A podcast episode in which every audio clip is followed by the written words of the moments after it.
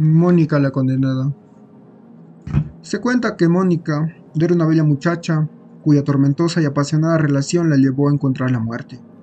Actualmente se rumora que aquella joven de rostro fino, piel blanca y hermosa silueta sale a merodear la ciudad de Arequipa en las noches, buscando hombres jóvenes y bellos para llevarlos con ella al otro mundo.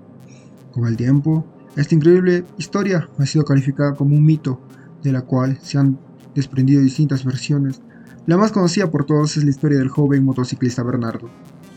Bernardo, después de terminar su turno normal en el trabajo, salió con su motocicleta por las oscuras calles arequipeñas a altas horas de la noche, topándose por casualidad con una joven muchacha de apariencia dulce y angelical. Luego de recogerla y prestarle su chaqueta de cuero, se dispuso a dejarla en su casa. La joven agradeció y dijo que llamará a su puerta a la mañana siguiente para recoger su prenda.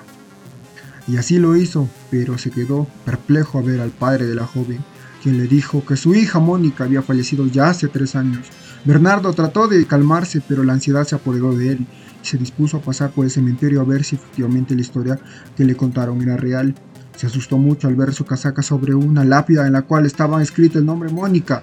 Luego de desmayarse y pasar largas semanas en el hospital Bernardo, Bernardo cometió suicidio para estar con ella para siempre. thing.